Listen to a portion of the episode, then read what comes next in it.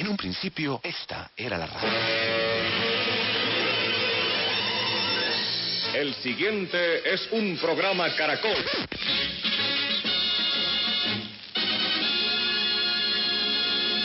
Con ustedes, emisoras Nuevo Mundo.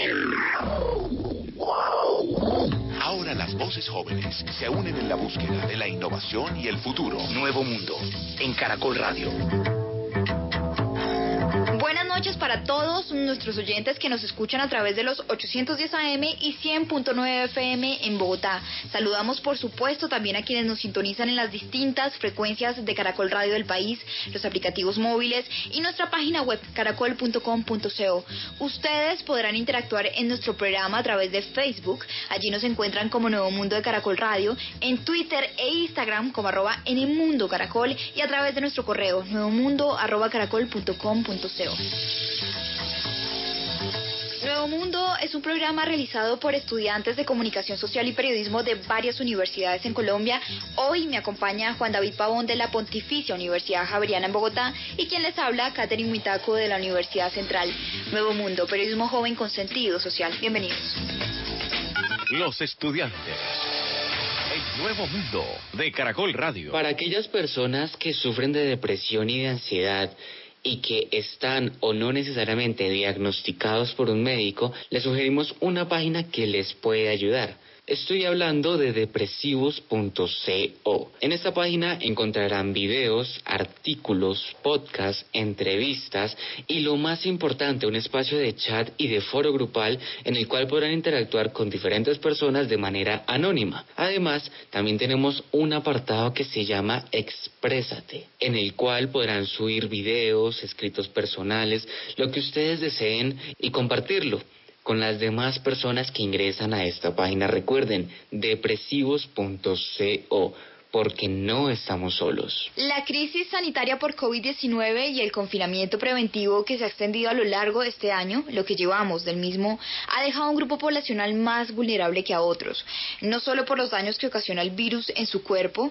sino por los efectos adyacentes a su cotidianidad, por ejemplo, a su convivencia y entre otras a su salud mental y, como ya lo he mencionado, también a su salud física.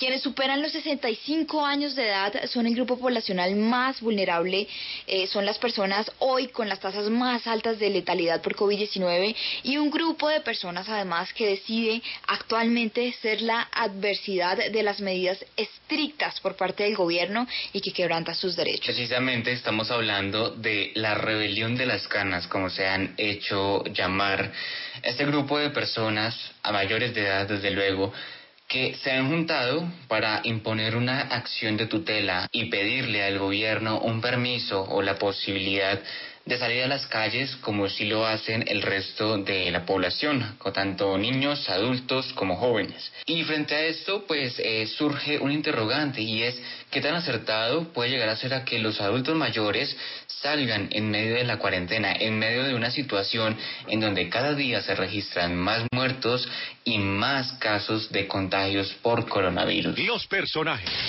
Nuevo mundo, nuevo mundo. De Caracol Radio.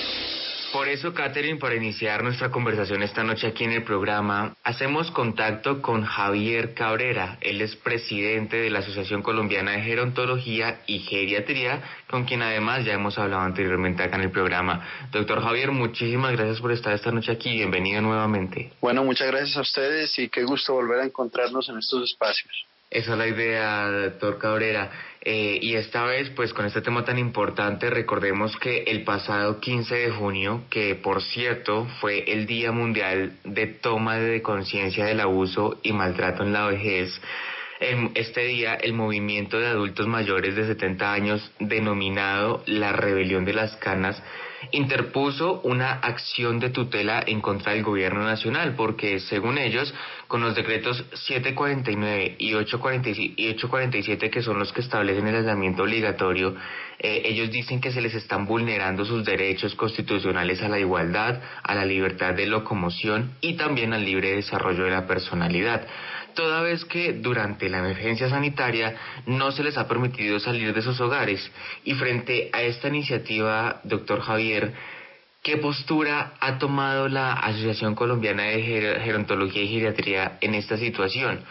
eh, qué, postura tienen en función de buscar el bienestar físico, mental, emocional e incluso económico y social del adulto mayor? Bueno, muchas gracias por, por esa pregunta. Eh, en la actualidad, la Asociación Colombiana de Gerontología y Geriatría viene haciendo presencia en esta discusión entre los tutelantes y el gobierno nacional, eh, pero pues la posición de la asociación es, clara.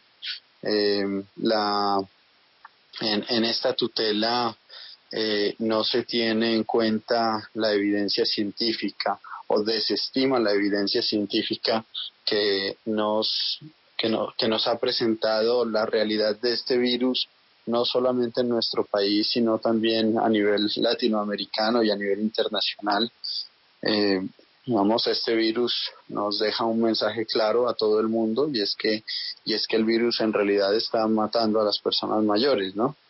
Eh, nosotros como asociación, eh, digamos, científica y gremial, lo que hemos hecho es eh, mediar esta situación, intentando eh, explicar a los tutelantes la, la, las, la, la, evidencia que existe en nuestro país a este momento. Y entonces ahí yo quisiera recordar que, que digamos, que lo que estamos viviendo en la actualidad es una pandemia endémica y por encima de cualquier elemento o argumento eh, jurídico, económico o político, eh, pues en nuestro país este virus a quienes ha matado en su mayoría es a las personas entre los 60 a los 79 años. Entonces, no son las personas que ya han cumplido con su expectativa de vida quienes más están falleciendo, no son las personas con enfermedades crónicas, incapacitantes, que siempre fallecen, las que están falleciendo ahora.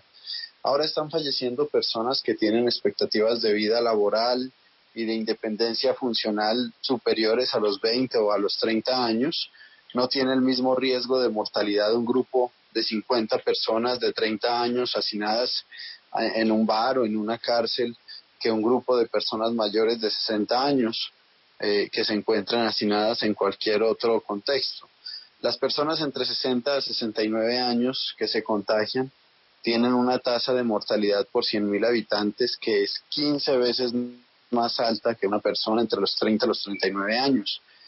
En las personas de 70 a 79 años, la tasa de mortalidad por 100.000 habitantes es 29 veces más alta que entre los 30 a los 39 años. Y en las personas de 80 a 89 años, esta tasa de mortalidad es 58 veces más alta que entre los 30 a los 39 años.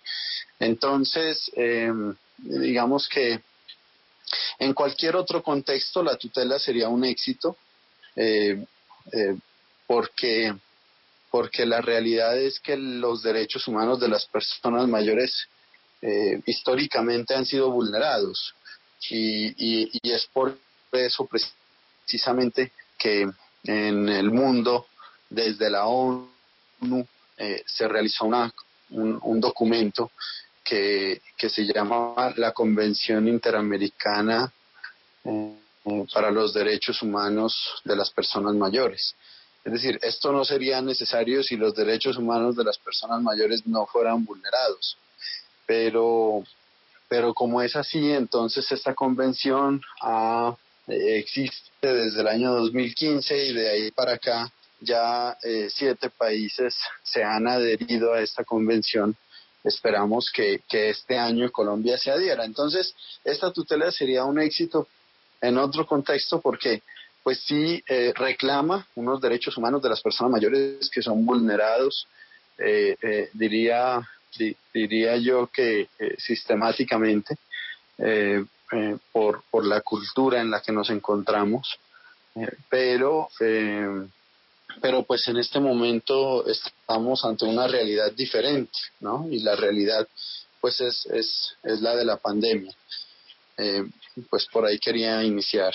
Doctor Javier, una población responsable, un grupo de personas con la completa autonomía para comprender, reflexionar y poner en práctica los cuidados eh, que exige esta pandemia y entendemos que los adultos mayores están en toda la capacidad de hacerlo y entendemos que así ellos mismos se han manifestado pues ante esta situación. Muchos besoeros y quienes eh, han participado en el debate en esta rebelión de las canas justamente han puesto en comparativa y en consideración la responsabilidad frente a este virus que entendemos que es voraz de aquellas personas pues que han tenido eh, privilegios sobre, pues sobre ellos, sobre los adultos mayores, sobre los adultos mayores de 70 años, en este caso, sobre el colectivo y la salud han puesto en comparativa justamente esto, tal como no hacer uso de los elementos de bioseguridad, el no compromiso al hacer algunas actividades extracotidianas y cotidianas. Esto para defender que la rebelión la engendran un grupo de personas que eh, con mayor responsabilidad y compromiso. Aún entendiendo, y le pregunto a usted, que los colombianos empezaron a ser cada día más indiferentes con las medidas, ¿se deben flexibilizar las normas para los adultos mayores? Sí, eh, bueno, es, es claro que, que las personas mayores tienen toda la autonomía para tomar decisiones de autocuidado. Eh, la Asociación Colombiana de Gerontología y Geriatría eh, siempre ha defendido eso y lo seguirá defendiendo en el marco de los derechos humanos de las personas mayores. Pero también es claro, con esta evidencia y citando un documento de las Naciones Unidas, que los estados tienen la obligación en momentos como este, que han sobrepasado a todos los países, de intensificar unas medidas de, prevención, priorizando a sujetos de especial atención como las personas mayores. Esto lo recomienda la Organización Mundial de la Salud desde hace cuatro meses. Y se trata de protegernos como sociedad, no son medidas discriminatorias, sino que son las únicas herramientas preventivas con las que cuentan los, sistemas de salud de países en vías de desarrollo para defenderse, sobre todo en los momentos de crisis que son a los que, que son los que ya hemos evitado y, son a los que aún, aún con estas medidas pues estamos llegando a, ese momento. Em, ante una evidencia real entonces de que hay una afectación diferencial, es decir, este virus no afecta a todos los grupos poblacionales por igual. Como ya hemos visto, las tasas de mortalidad, las tasas de letalidad, las tasas de incidencia son diferentes en cada grupo poblacional pues las estrategias preventivas también deben ser diferenciales y esto muy bien lo ha, lo ha adoptado el, ministro de Salud, el, el, doctor Fernando Ruiz, en las alocuciones que se han dado durante esta semana.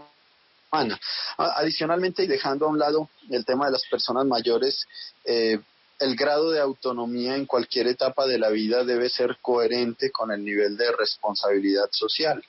Y en nuestro país hay una gran brecha entre ese grado de responsabilidad social que se requiere para mitigar los efectos de esta pandemia y, eh, que se requiere para que como sociedad eh, llevemos esta, esta, esta lucha hacia el éxito. Eh, entre eso y la cultura de indisciplina social. Entonces en nuestro país hay mucha cultura de indisciplina social. Hay muchos casos eh, y, y, rebelión, no, no, no solo de las canas, sino rebelión de varios sectores económicos que, que, han presionado para que las medidas se flexibilicen, para que las medidas preventivas se flexibilicen. Eh, y eso pues traerá angustias muy grandes para las familias colombianas. ¿no?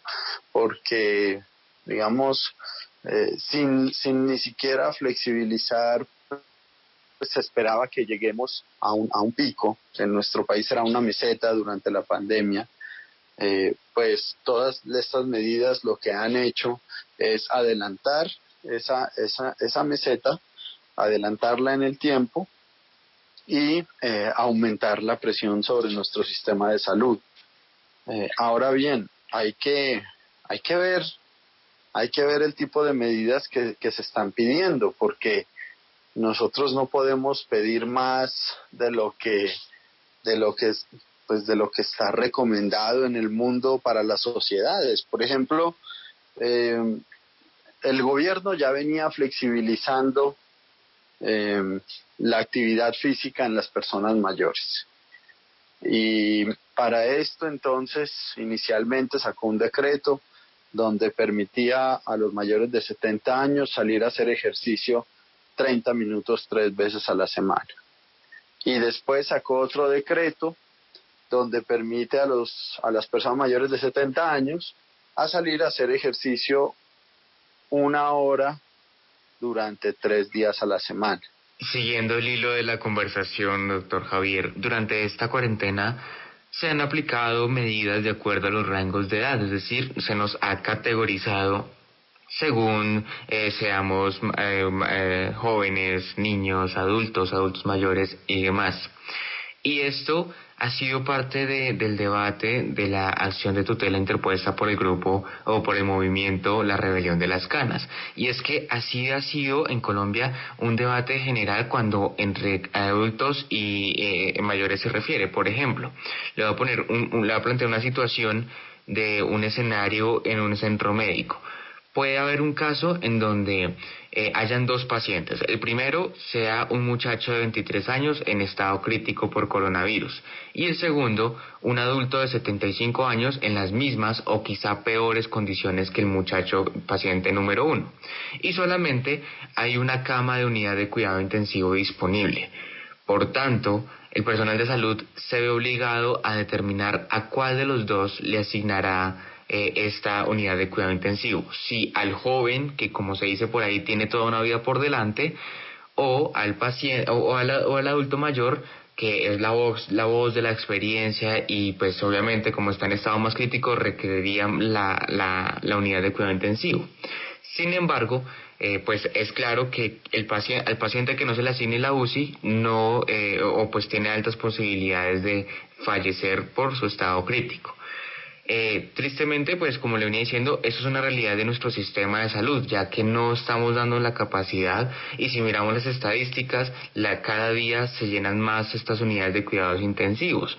Ahora, eh, pues eh, esta situación del coronavirus, cuando es en estado crítico, requiere sí o sí que el paciente sea internado. Finalmente, en el escenario que le planteo, muchas veces el personal médico determina eh, asignarle los beneficios o, los instrumentos o, los equipos al muchacho, pues por una cuestión de, entre comillas, productividad, dejando de lado al adulto mayor quien eh, se supone o se dice ya hizo su aporte a la sociedad. Frente a un caso, digámoslo así, tan terrible como el que le estoy planteando, en las que se está dejando de lado eh, al adulto mayor y se le está discriminando de alguna manera por su edad.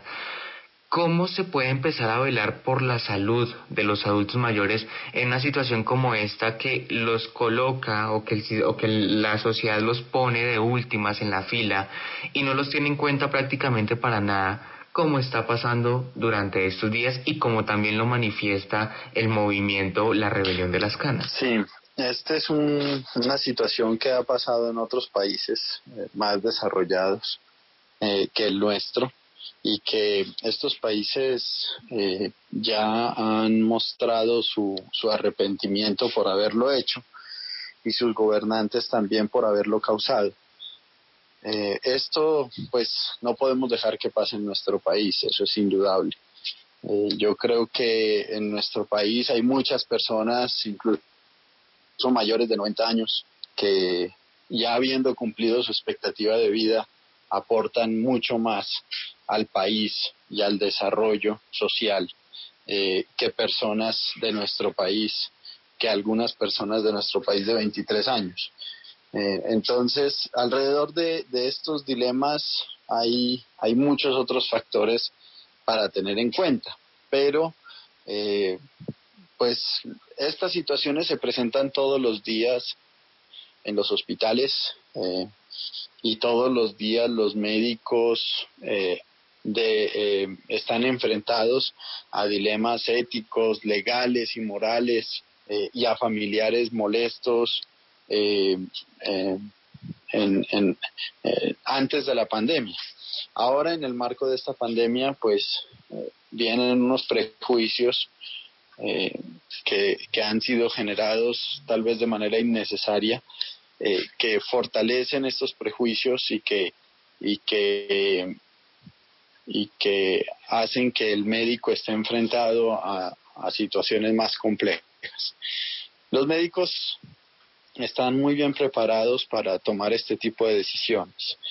Eh, y, y, nuestra función ahora es capacitar al profesional de la salud a que no se discrimine a las personas por la edad y a que se tenga en cuenta eh, la integralidad de la evaluación médica eh, para tomar este tipo de decisiones. En ese sentido, eh, y, ahí sí debo decirlo, para el país y para las personas mayores, lo mejor que, que, pudiera pasar es que, es que estas personas mayores sean evaluadas por un médico especialista en, geriatría, eh, ya que un médico especialista en geriatría tiene esa visión integral eh, sobre la evaluación de un paciente de mayor de 60 años, donde no solamente se tiene en cuenta la situación clínica, pero también muy rápidamente se puede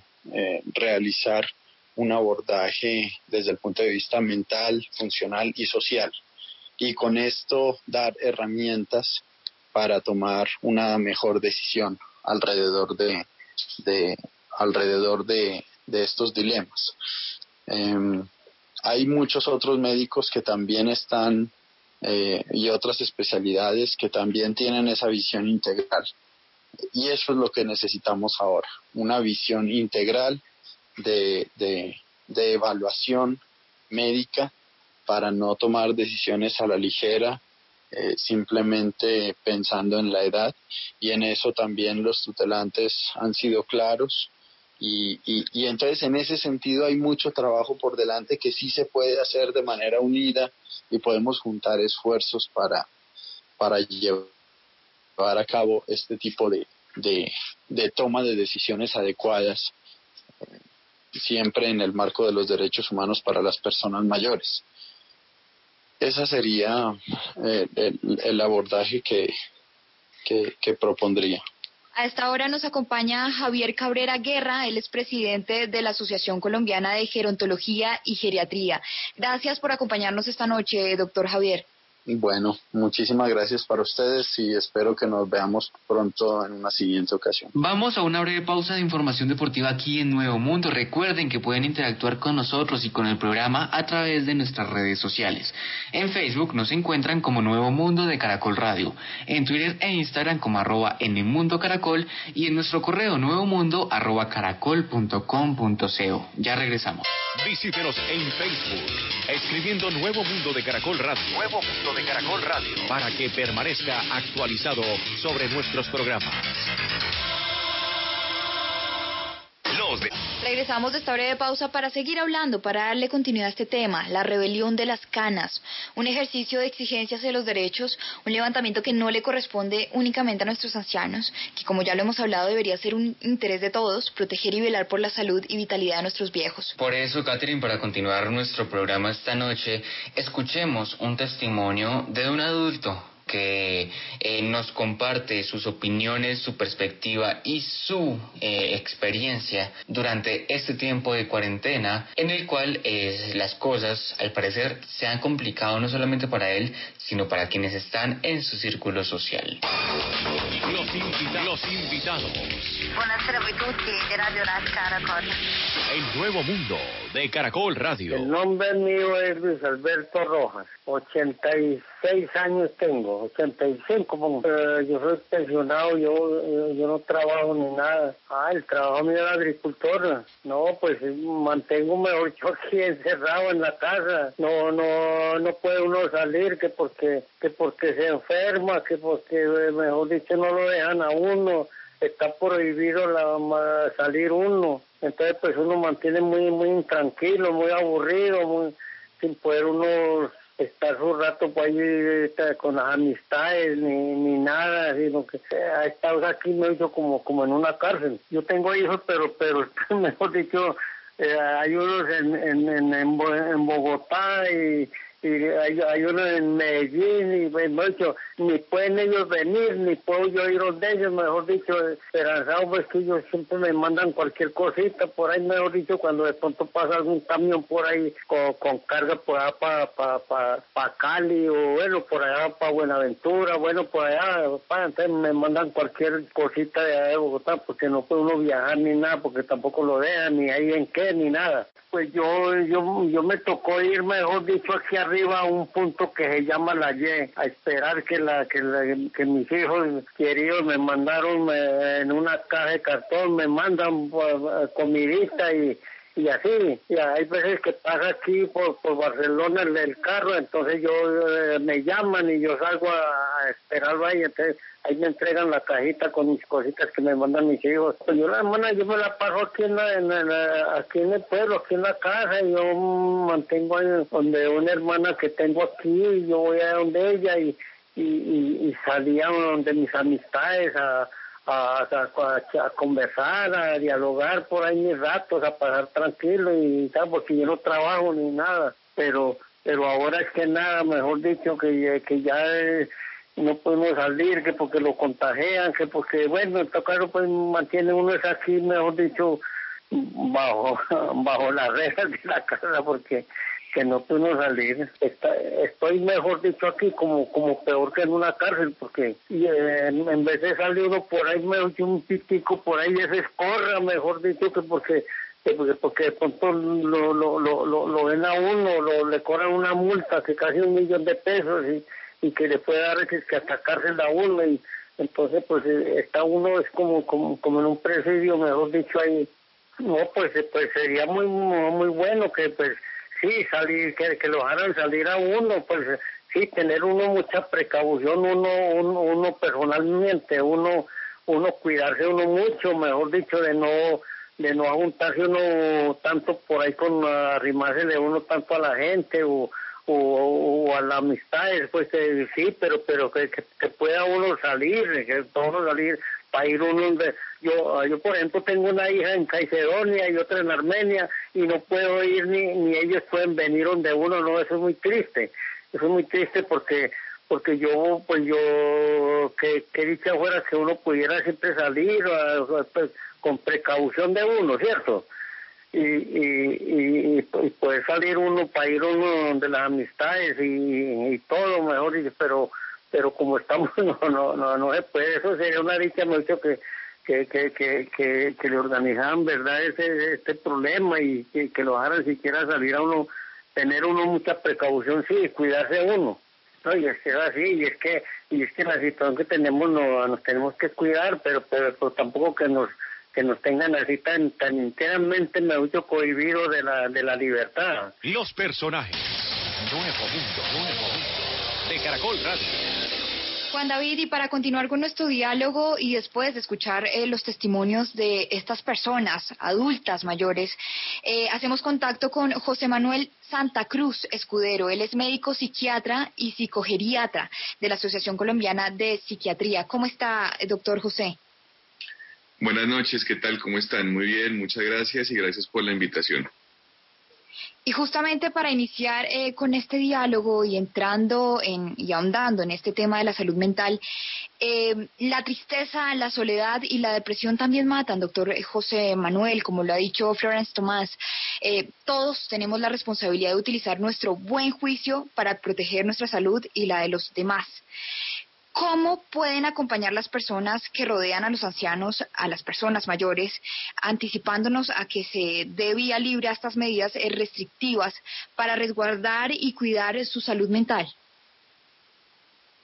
Bueno, Sí, es cierto que el encierro y el aislamiento social puede traer consecuencias importantes sobre la salud mental, llegando incluso a favorecer la aparición de trastornos psiquiátricos como, como la depresión u otras condiciones similares. Para esto, pues digamos, es fundamental entonces entender una cosa que hemos dicho en otros momentos, que se puede mantener el distanciamiento físico, pero no necesariamente eso implica un distanciamiento social. ¿sí? Entonces hay que eh, pues entender que esta vulnerabilidad es real, ¿sí? Tanto la, la, de la enfermedad mental como la vulnerabilidad de la enfermedad física, digamos, relacionada con la probabilidad de la infección. Eh, y tomar las mejores medidas posibles. Entonces, acercarse a las personas mayores utilizando herramientas, digamos, distintas que puedan conservar el distanciamiento físico, eh, herramientas virtuales. Muchas veces pensamos que, que las personas viejas, por ser viejas como por un estigma, no, no se adaptan a, las, a las nuevas herramientas que hay de comunicación y eso es falso. Sí, entonces utilizar eso y tratar de adaptar todas las posibles formas de interacción social a las posibilidades que tienen las personas mayores. ¿sí? Si no es el celular, si no es la videollamada, pues ¿no? recurrir al, teléfono fijo u otros u otros instrumentos para poder continuar con un acercamiento social que es fundamental para todos nosotros como especie, viejos, jóvenes, adultos, niños, todos. Como usted bien lo acaba de mencionar, es fundamental ese tipo de interacciones y como usted dice, ya puede, puede ser de manera eh, como una videollamada o una llamada telefónica. Por ejemplo, le quiero plantear un escenario. Hay es el caso de muchas familias cuyos abuelos o padres viven en el campo y los hijos y nietos están radicados en las ciudades. Eh, y pues con toda esta situación del confinamiento en la que las vías mm, están cerradas y solamente se les permite viajar a las personas que están dentro de las excepciones, pues hablaríamos de un estimado de cuatro meses en las que los hijos no podrían viajar al campo, a las afueras, a visitar a sus padres.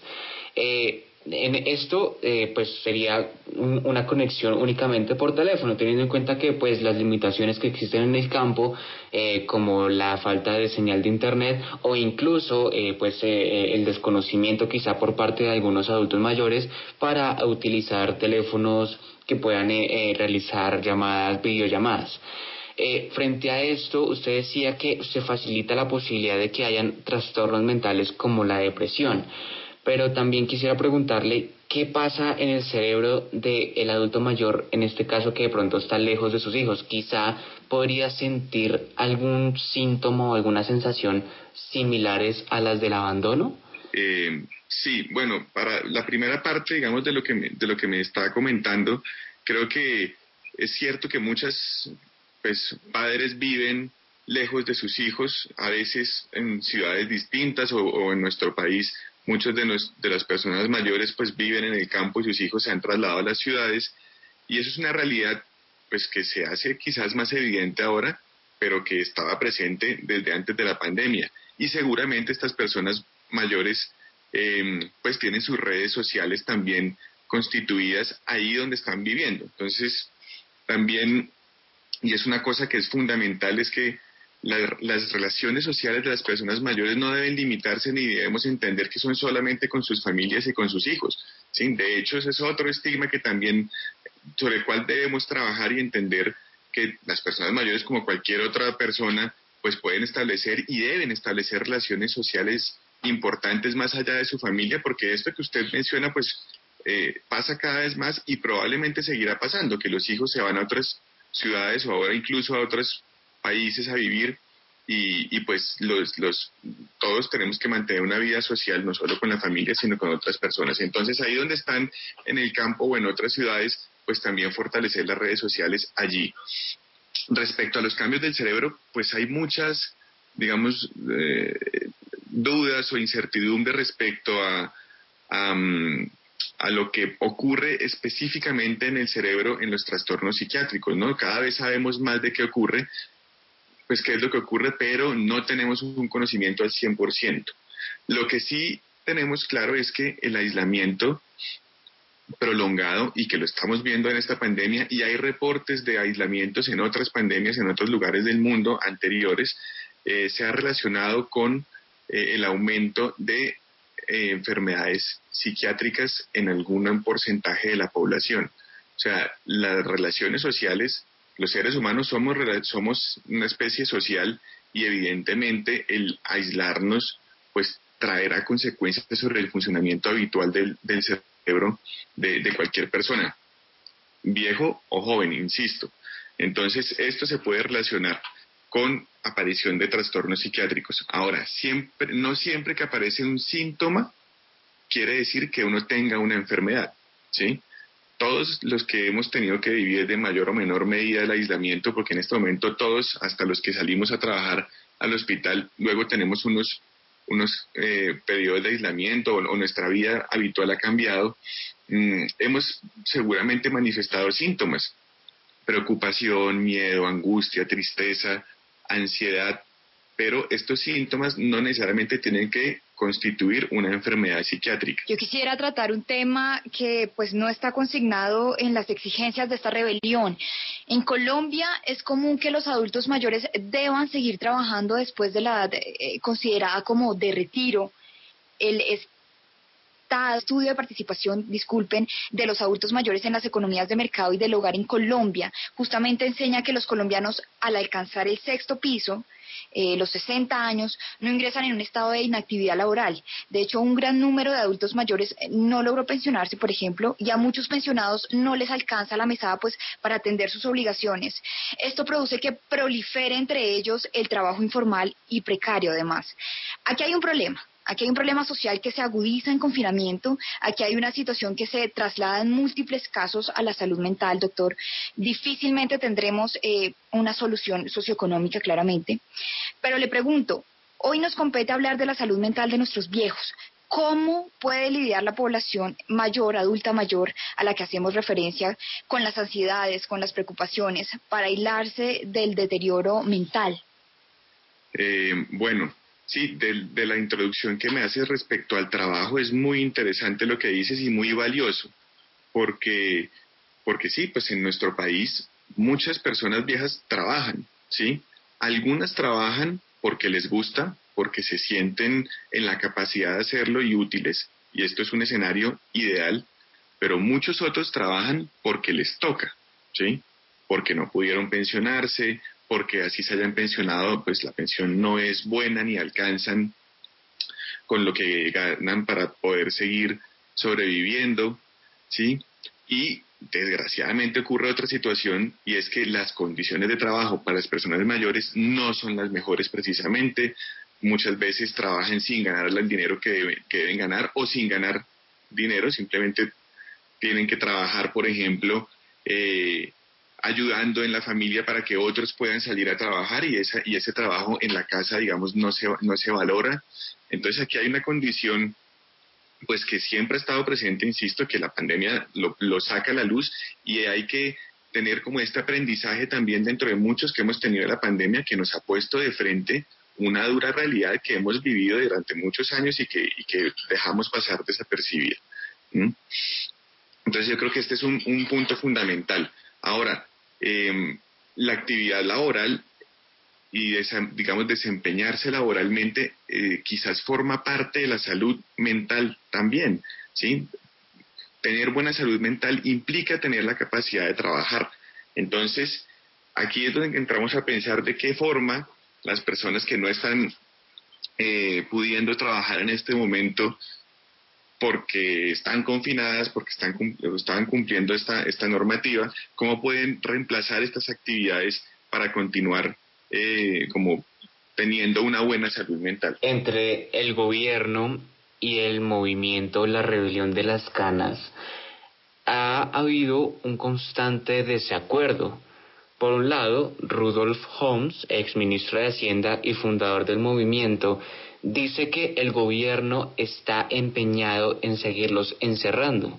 Y por otro lado, el presidente Duque eh, pues está buscando impugnar el fallo de la tutela y más bien optar por una negociación en la que por lo menos se le permita a los adultos mayores salir durante dos horas al día para realizar actividad física.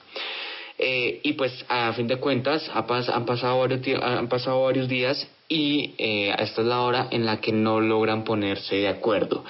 Frente a este conflicto de intereses, en el que, por un lado, el presidente no quiere permitir que los adultos salgan en, como con tanta libertad como si lo hacen otros grupos poblacionales, y el movimiento La Rebelión de las Canas no está de acuerdo con esto, y en este escenario en el que eh, la curva epidémica cada vez sigue creciendo, ¿cómo se podría llevar por así decirlo, un aislamiento obligatorio saludable para los adultos mayores en el que se les cuide no solamente su salud física, sino también la salud mental y desde luego se puedan también incluir otro tipo de factores como quizá eh, los factores sociales, eh, económicos también podrían entrar acá y demás que pueden llegar a afectar el contexto de la vida del adulto mayor. Sí, pues yo entiendo bien, digamos, la, las razones que, que se dan de lado a lado, de parte y parte, y desde diferentes posturas.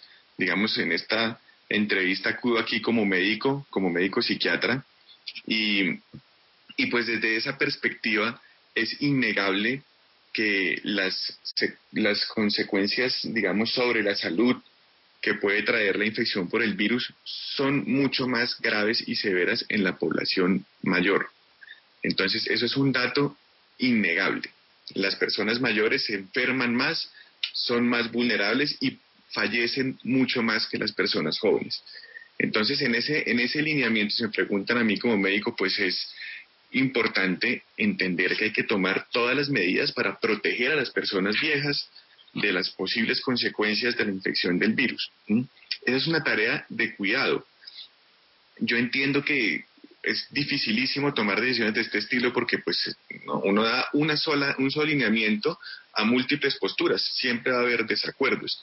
Desde la postura médica, pues tener eh, especial cuidado y restringir la salida de las personas mayores es una medida valiosa para proteger la salud, ¿sí?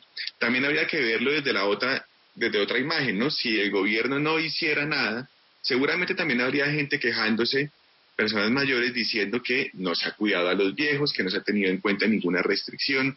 Entonces, aquí probablemente va a ser imposible pues dar una solución para que todo el mundo esté contento.